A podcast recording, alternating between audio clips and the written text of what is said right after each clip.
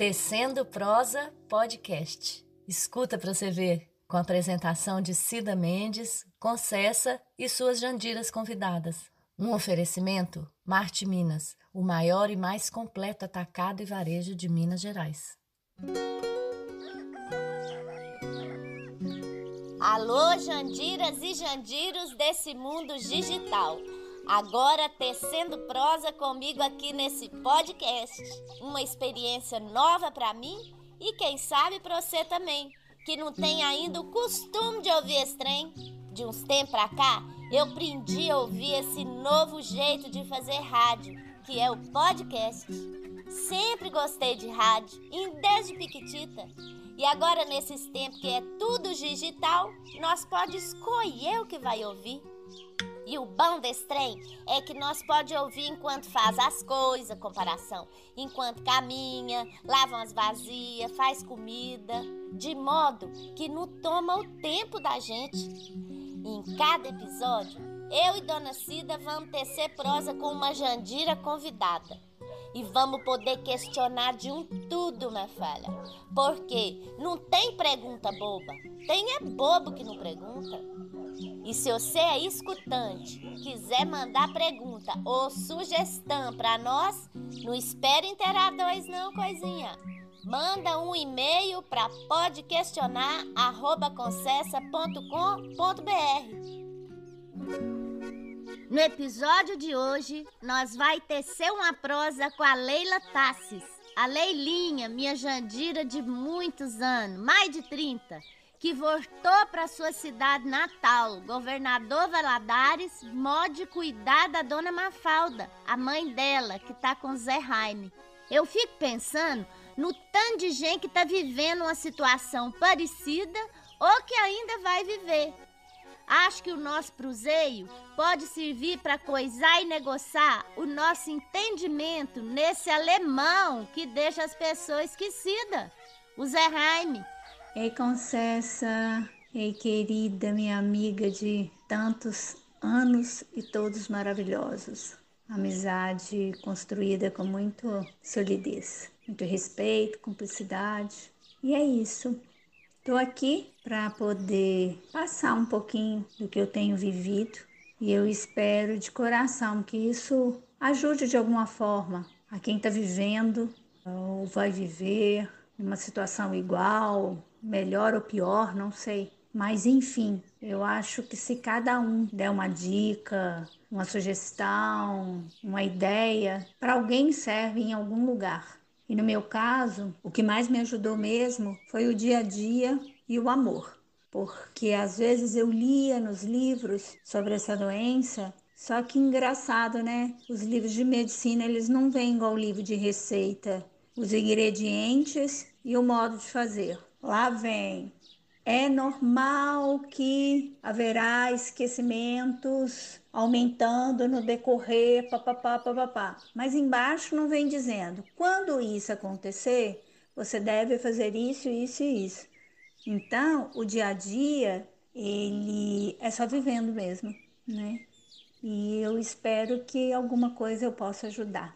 É isso, querida. Vamos conversar. Leilinha, um dia, nós prusiano, eu falei com você da sorte que a sua mãe tem de ter uma filha terapêutica ocupacional para cuidar dela. Mas você não concordou muito. Pode questionar isso aqui para nós? Você me falou que não é só isso.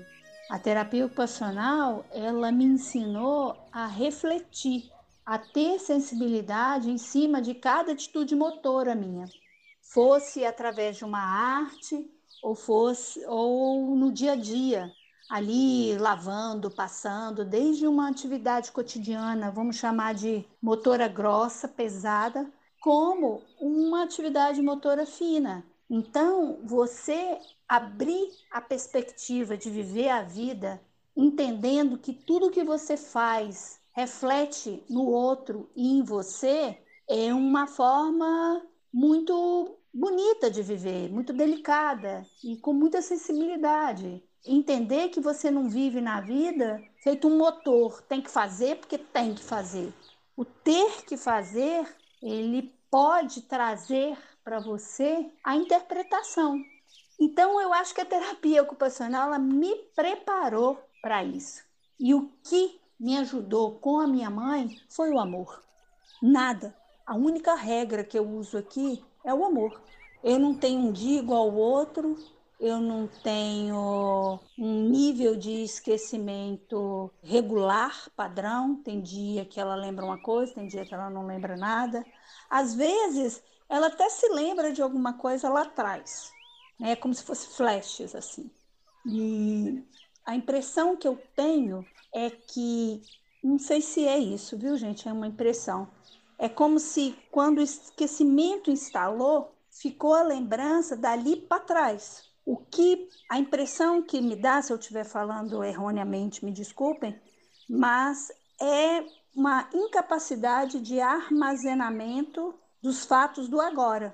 Mas ela lembra coisas que ela fez antes disso. Ela lembra onde ela se casou, né? ela, ela ainda lembra coisas. Ela não, ela não arquiva daqui para frente, vamos falar assim, né? Então, nessa inconstância, a regra que eu uso, a profissão que eu uso é o amar. Com a minha mãe é o amar. E o que que você tem em casa para fazer essas atividades com ela? É bom nossas Jandiras saber. É alguma coisa assim especial? Como é que é os trem que você tem? E também queria saber, Leilinha, se tem disciplina ou se você vai assim no balangado dela.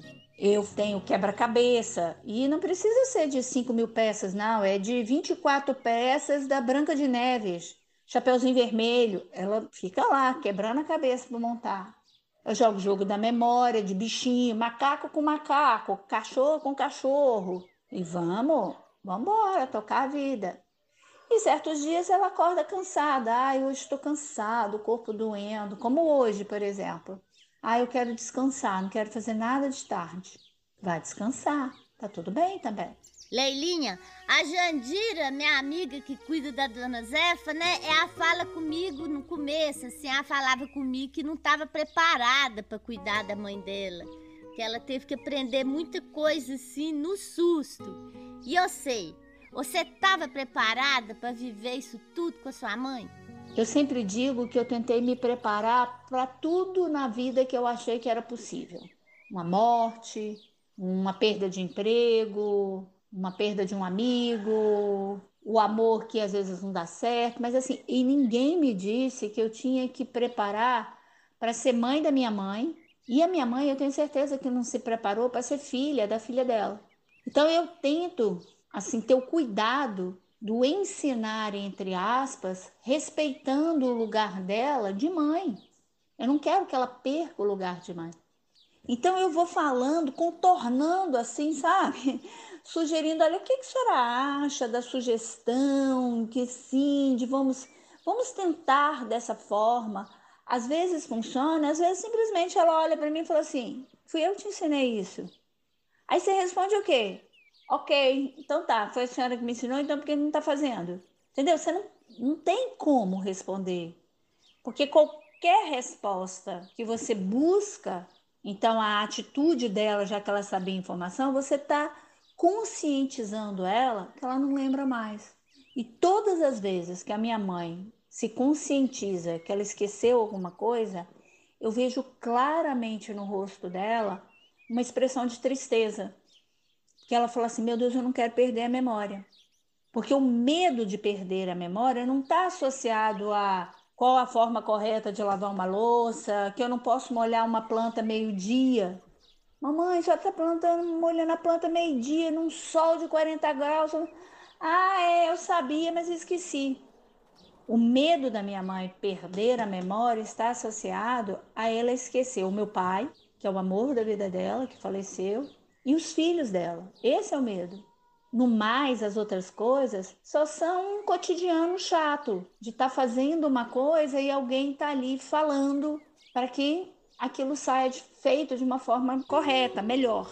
Como é que era a dona Mafalda em antes desse Zé Jaime, Leila? Trabalhadeira que nem você?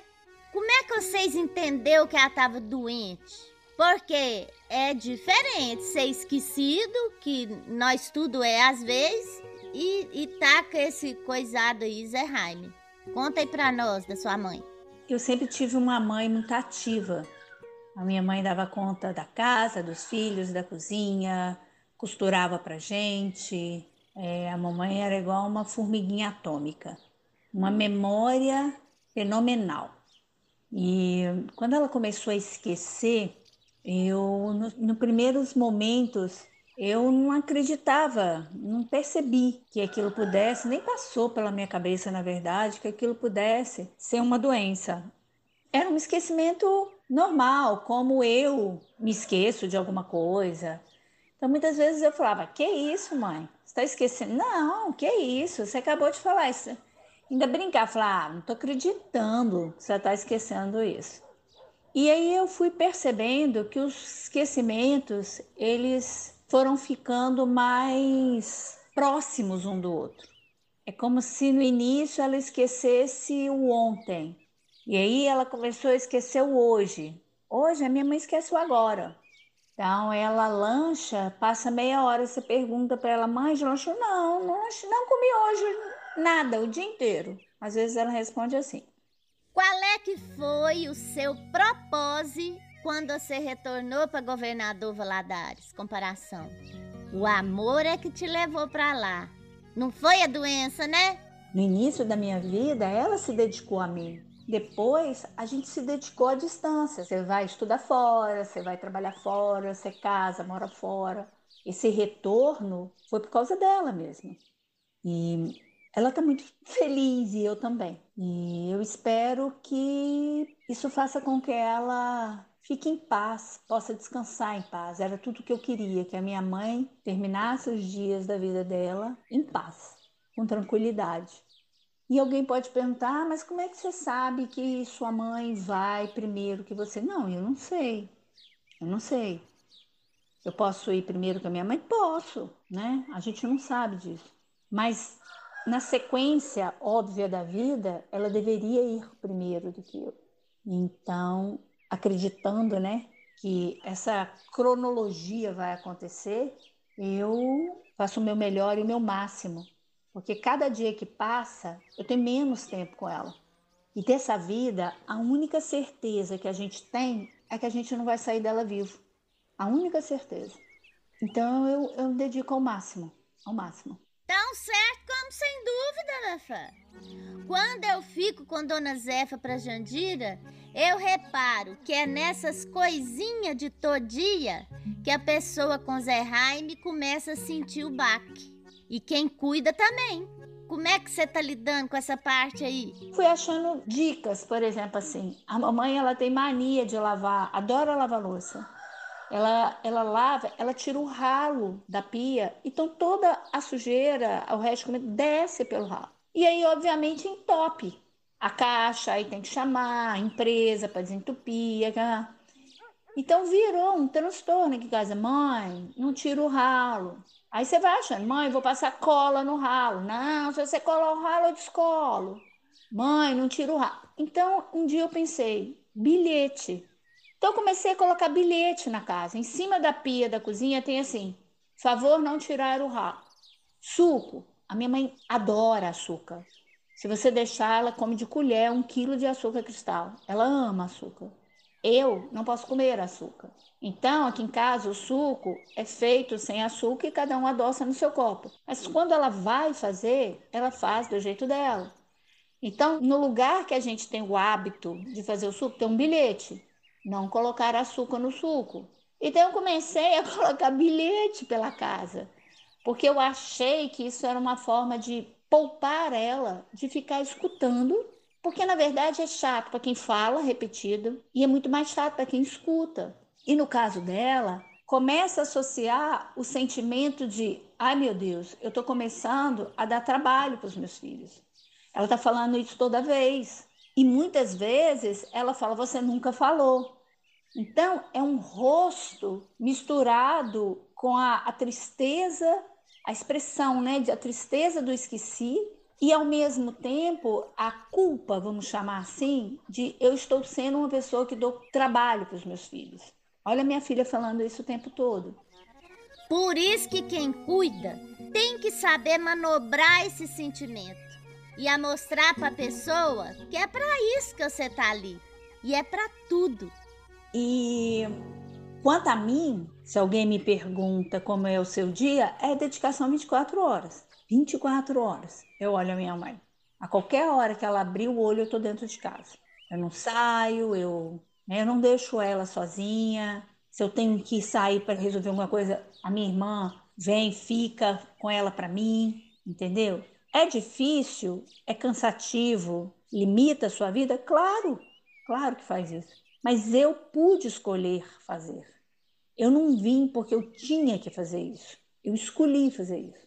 E para mim foi um presente de Deus, porque eu posso provar o amor que eu ganhei uma vida inteira, que eu aprendi, que eu recebi e devolver. E nesse momento, dentro desse contexto incondicional, você percebe e aprende o que você realmente aprendeu do amor. Essa forma de amar incondicional, na minha leitura da vida, é o melhor test drive que existe na possibilidade de amar alguém. E o galo canta. ai, ai, ai. O galo tem hora para cantar e tudo tem sua hora, não é, Fá? É um dia depois do outro, com a noite no meio. Nesse dia a dia, né? Que tá assim, rodeado de rotina, porque eu percebi que a rotina é fundamental. A hora certa do café, aí tem o remédio, aí a gente faz a caminhada, aí ela volta, descansa, almoça, alguns dias, depois do almoço, ela faz alguma coisa, mas às vezes ela dá outra descansadinha. Aí, quando uma hora, uma hora e meia que ela está descansando, eu vou lá e levanto ela. E aí eu crio uma atividade no dia. Tem dia que a gente faz na cozinha, bolo, pão, mas assim, não que ela saiba, vai pegar e fazer. É assim, mãe, coloque duas xícaras de trigo, ela coloca. Agora você tem que ditar a receita né? Mas é o fazer, é o estar ali, é o mexer. Aí você assa o bolo, chama para tomar café. Mãe, olha que delícia o bolo que a senhora fez. Eu fiz esse bolo? Não, eu não fiz esse bolo. Mas tudo bem. Então tem o dia da planta, tem o dia de cozinhar, tem o dia do bolo, tem o dia de costurar, entendeu? À noite tem um buraco. A minha mãe ama jogar buraco. Só que ela te pergunta a regra a cada partida. Tudo bem também. Agora eu adquiri assim, mãe, coloca um papel e uma caneta do seu lado e vai escrevendo as dúvidas, porque na próxima partida você lê. Quem sabe o visual faz a senhora lembrar se pode bater com canastra limpa, canastra suja, como é que pega o morto. A gente também tem aqui em casa um jogo de palavra cruzada. É igualzinho essas revistinhas, mas é no tabuleiro, então a gente joga. Senhora da Badia! Agora isso foi uma aula, hein, Leilinha? E eu fico aqui pensando nesse trem de encher o dia da pessoa. Tem que ser com o que ela gosta, não é? Comparação, se a sua mãe gosta é do carteado, de julgar o buraco, vamos agarrar na orelha da sota com ela. É isso mesmo. Terapêutica ocupacional demais, você, Fã? Agora, cada um é de um tipo. Dona Zefa mesmo, comparação, mãe de Jandira.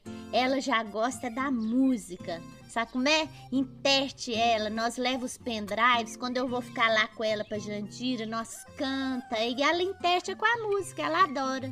Nós tem até o melô do Zé Raim, que eu mais Jandira canta pra ela. Que é assim, ó. E eu vou esquecer de tudo das dores do mundo. Só quero saber quem fui, nem sei quem sou e vou esquecer de tudo das dores do mundo. Ah, meu Deus do céu. Você um dia falou para mim dessa comparação com criança que você não concorda. Pode questionar isso aqui para nós, Leila? Quando você foi percebendo assim a chegada do Zé? Então, quando os esquecimentos eles vão ficando muito próximos um do outro, então você começa, óbvio, a perceber que aquilo deixa de ser normal e tem alguma coisa ali que está falhando, que está deixando de funcionar. E é uma sensação muito, muito sem chão. Acho que a palavra é essa, porque a pessoa que é a sua referência de vida, que é o seu porto seguro, que é a sua direção, que te ensinou tudo na vida, é como se fosse ficando se perdendo, fosse ficando num túnel assim, sem, sem fim. E, e essa coisa do idoso ficar criança, é, é isso mesmo que acontece. Porque o criança, ele não está associado a fazer alguma coisa errada, ele está associado a você ensinar ele a ser pessoa de novo. Porque ele esquece como é muitas coisas. E é um esquecimento muito é, associado à falta de memória e não à falta de informação. Então ela repete um erro e você diz ela assim, mãe, isso aqui poderia ser feito assim. Eu sei como é. Mas ela, um tempo depois, ela comete o mesmo erro, porque ela sabe só quando você lembra ela. Porque quando você não lembra, ela deixa de saber.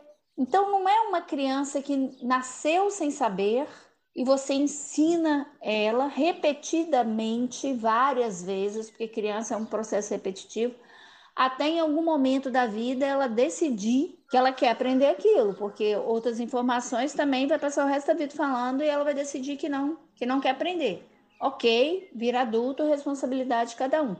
Mas nesse caso, é lembrar que você sabe, né? E aí vem a sua posição de lembrar essa pessoa. No meu caso aqui, né, a minha mãe perdeu meu pai, perdeu meu irmão, perdeu a melhor amiga dela, perdeu um amigo, uma pessoa que trabalhava aqui na minha casa e ela tinha ele como uma pessoa muito querida. Então, assim, aí veio o Covid, aí você perde um, perde outro, aí você perde a memória e você perde o que? O lugar de mãe. Porque eu não quero ocupar o lugar de mãe. Você tá certinha, Nafa. Como diz a Wilma e o Décio no livro desse que fala desse trem de constelação familiar, é sistêmico que fala, né? O livro desse chama Ema, Ema, Ema, cada um no seu quadrado. Eu vou chamar a Wilma aqui qualquer hora para questionar com nós esse trem. Ela é jandiríssima, minha. Nafa. Agora, Lelinha, eu quero acabar aqui nosso coisado, nosso pode questionar com você. Agradecer você demais da conta, agradecer sua mãe que te ponhou no mundo e te deu tanto amor que agora tá sendo retribuído, não é? Beijo, Leilinha. E como é que você mesmo fala?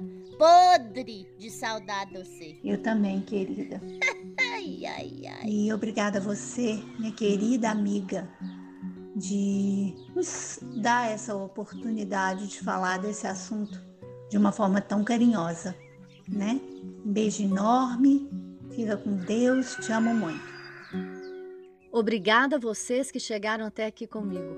O Pode Questionar é uma realização do nosso canal Tecendo Prosa, com produção de Consuelo Lhoa, assessoria técnica de Mara Régia, marketing e design de Lara Moreira, a trilha original é da Zélia Fonseca, mídia social de Lídia Mendes, a sonoplastia e edição de Júlia Fonseca. Roteiro e apresentação, eu, Cida Mendes. Continuamos juntas nas nossas redes, Tecendo Prosa no YouTube, Casa de Concessa Oficial no Instagram e Casa de Concessa no Facebook. Nosso canal e esse podcast têm o patrocínio do Marte Minas o maior e mais completo atacado e varejo de Minas Gerais.